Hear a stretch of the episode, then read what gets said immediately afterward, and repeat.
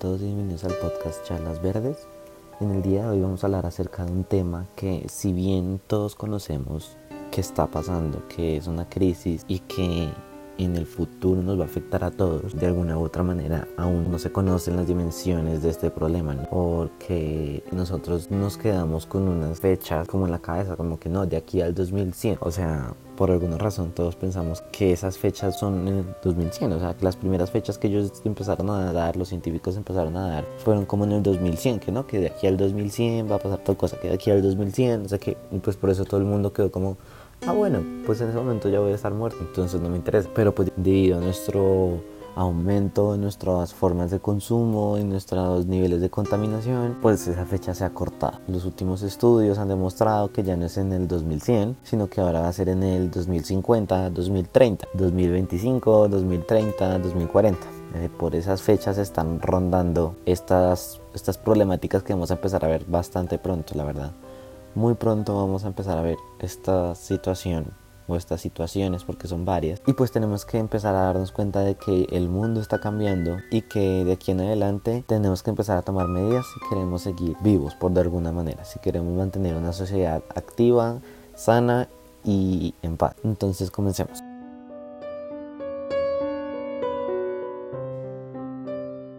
Y bueno digamos que como ya hemos venido sabiendo el agua es la base de todo. Se decía que era el petróleo, o todavía se cree, o sea, muchas personas todavía creen, pues porque bueno, pues según el precio del petróleo se regulan los precios del mundo, pero pues digamos que la verdad es que el agua es en realidad la base de todo.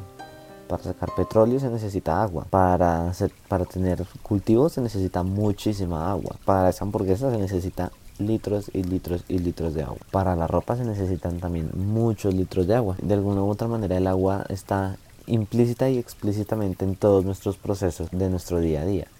Esos esferos son de agua, tienen un componente de agua. ¿Qué otra cosa? La industria en general, toda la industria tiene o necesita de agua. Nosotros en nuestro día a día usamos agua. El arroz con que se hace con agua, la sopa con agua, el jugo con agua, todo necesita de agua. Y pues por esa razón es que tenemos en cuenta que no se le da un precio al agua como tal o no se le da un precio tan elevado como se le hace al petróleo. Pero es que claro, es una época en la que se cree que el agua es abundante, que el agua está en todo lado y que debería ser accesible para todo el mundo. Es por eso que, digamos, no tiene esa importancia tan necesaria como la debería tener.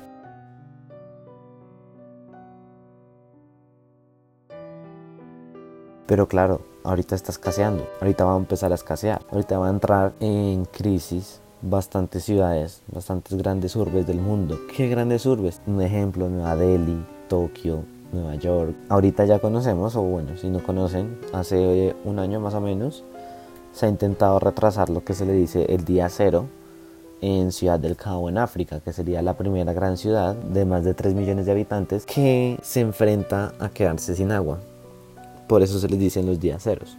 Estos días ceros, pues como se dice, como ya les dije, son los días en los que esas ciudades o ese centro o esa zona se queda completamente sin agua. En Ciudad del Cabo empezó hace un año más o menos, o dos años ya fue la noticia.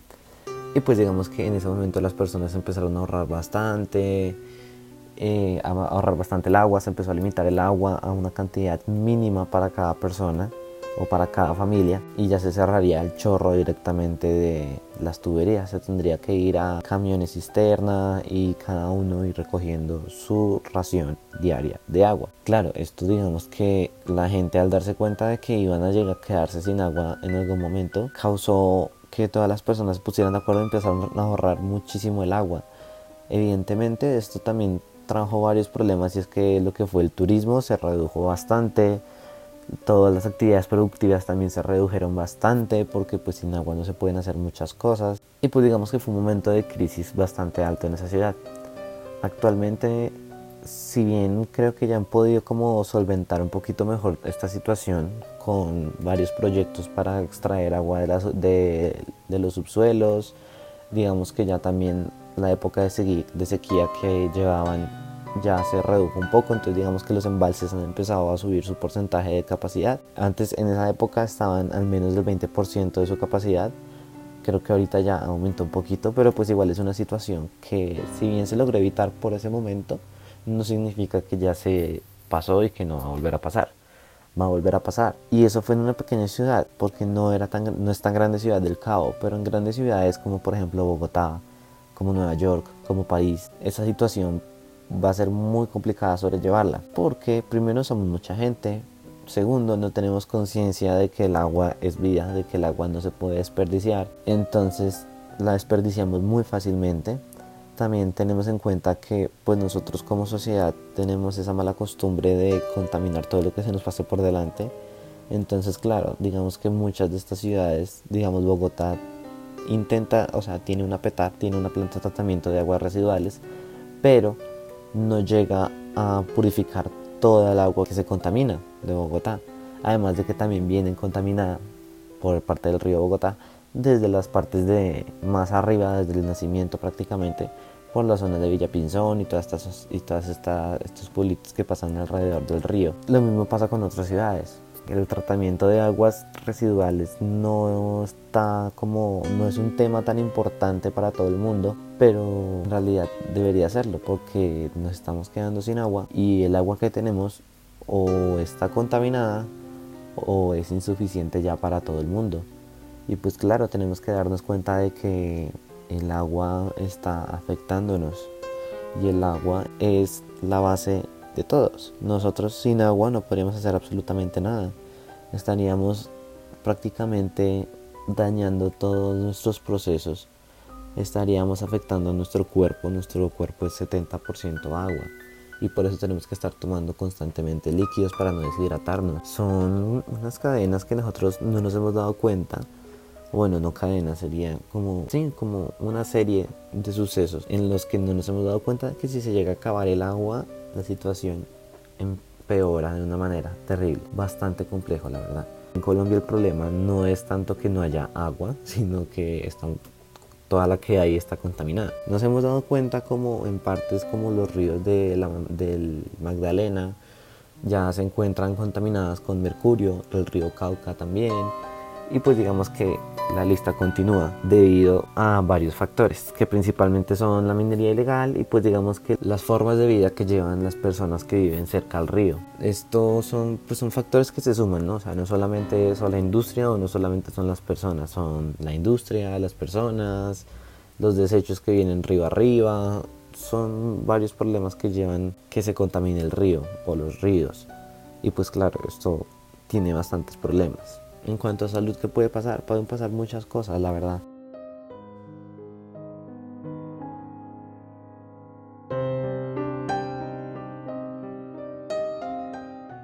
Evidentemente todos sabemos que, o bueno, si no lo saben, es mucho más fácil o es mucho mejor tener una inundación a una sequía. ¿Por qué? Porque pues en una inundación el líquido no falta. hay exceso en realidad. Pues sí, que se pierden que se pierden muchas cosas económicas, muchas pérdidas materiales, pero en realidad es mucho más manejable una inundación a una sequía. Porque una sequía cuando llega, pues no es que todo el mundo esté preparado. Digamos, Bogotá, si llega a pasar otra sequía, no está preparada para poder sobrellevarlo. Recuerden que nosotros casi que toda el agua que traemos viene de Chingaza y si a Chingaza le pasa algo, pues todos nos vamos al carajo, ¿no? Pero pues es, es como la forma de verlo, para que nos demos cuenta de que estamos dependiendo de unos tres reservas naturales y ya. Entonces, claro, tenemos que darnos cuenta de esta situación y empezar a afrontarlo y empezar a mejorarlo. Pero bueno, y como les venía diciendo, en cuanto a salud, ¿qué puede pasar? Pues evidentemente son bastantes problemas. Deshidratación, si tomamos agua que no está debidamente purificada, entonces tendremos problemas de intoxicación, pueden ser muchas cosas, muchísimas cosas y que digamos que otra vez los, en las grandes ciudades no nos hemos dado cuenta. Las personas que viven como en veredas o alejados de, de, las grandes urbes, por decirlo así, pues como no dependen del agua del acueducto, entonces pues les toca retirar agua directamente del río o, directa, o directamente de un pozo y pues evidentemente mucha de esta agua ni siquiera está tratada. Entonces pues ellos tienen algunos métodos, algunas, en algunas partes tienen algunos métodos para purificar el agua o hay ONGs que se encargan de llevarles ciertos productos para poder purificar el agua, pero pues en general no es posible en todos los pueblitos y pues muchas veces ellos deciden pues prácticamente tomarse el agua conforme la sacan y pues eso es un problema de salud muy grave que evidentemente muchos no lo ven en ese momento eso pues pueden ser problemas como a corto plazo como a largo plazo. Entonces de alguna u otra manera tenemos que pensar en esta situación bastante bien.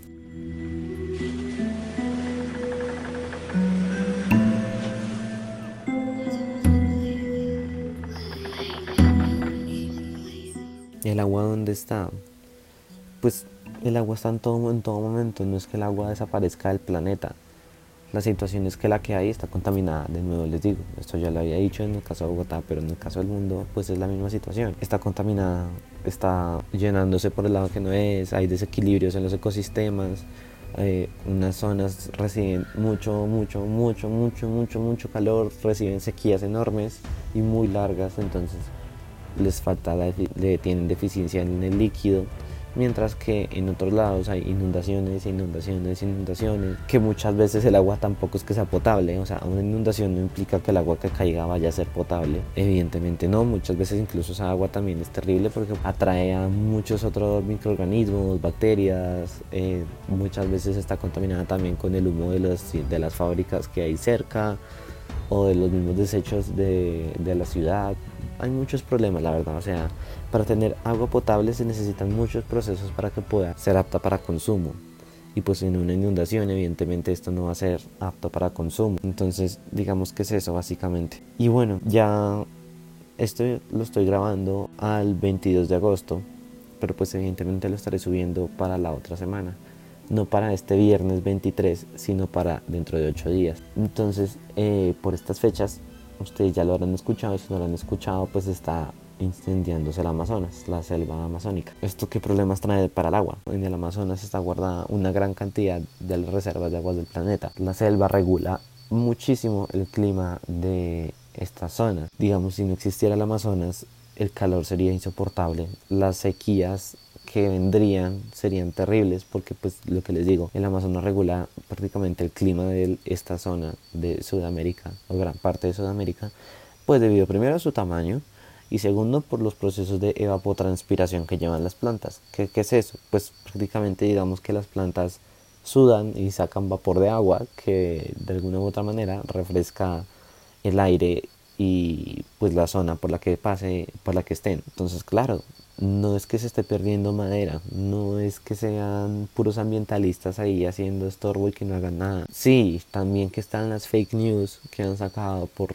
los problemas del Amazonas, pero pues es que el problema no es que sean fake news, el problema es que el Amazonas se está incendiando. Desde que el presidente de Brasil, Bolsonaro, subió al poder se han visto estadísticas de que la quema del Amazonas ha aumentado en un 80%. ¿Qué nos quedará? Es la pregunta. ¿Qué nos quedará después de esto? Y el, y el presidente apenas lleva que un año, tal vez menos de un año. ¿Qué nos va a quedar?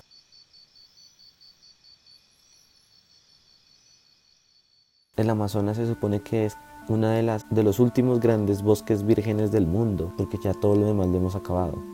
¿Qué nos va a quedar? Son unas preguntas que, o bueno, es una pregunta que nos rondea por la cabeza, que mucha gente no lo va a ver así, mucha gente no le interesa, decir, pues es un bosque, ¿qué pasa? Pero pues es que típicamente, como se dice, el Amazonas es el pulmón del mundo. Y si se llega a acabar ese bosque, créanme que no vamos a estar aquí para contarlo. La verdad es que no. Y ya, básicamente eso era lo que les quería decir. Eh, obviamente es una noticia bastante triste que nadie haya decidido hacer algo para poder evitar esta, este incendio o este gran incendio en el Amazonas y que ha pasado ya casi que un mes, prácticamente 15 días, 17 días y nadie haya hecho nada. Es bastante triste la verdad. Pues es una situación que nosotros tenemos que darnos cuenta. Los medios intentan como quitarle importancia a este incendio con, con lo de los fake news que intentan decir como no, no, no, eso son fake news, eso no pasa así, eso el Amazonas pues sí está incendiándose, pero le quitan importancia y no deberían quitarle importancia porque en nuestro pulmón, vuelvo y les digo, y si se va, no sabremos qué nos va a quedar. Y ya, básicamente eso era lo que les quería decir. Esta es nuestra crisis del agua, que ahorita no la estamos viviendo. Bueno, en las grandes ciudades no lo vemos, pero en unos años nos vamos a dar cuenta de que ese día cero va a ser como el día en que el diablo llega a la tierra. Y vamos a sufrir bastante, bastante, bastante ya no es tan alejada la idea de que la Tercera Guerra Mundial va a ser por el agua. Y la verdad es que es bastante, bastante, bastante probable. Bastante probable. Y no sabremos qué hacer.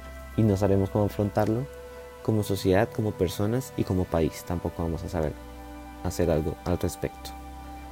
Y bueno, eso era todo lo que les quería decir por el día de hoy. Recuerden seguirme en mis redes sociales, en Instagram como arroba charlas verdes, en Twitter como arroba Felipe Raya Piso Puerto 6 y en mi página de Facebook como Felipe Puerto, Felipe Raya Piso Puerto 6, creo que también estaba Felipe, Felipe Puerto 6, siempre se me olvida, pero bueno, ustedes encontrarán. Y ya, nos veremos en otro episodio. Chao.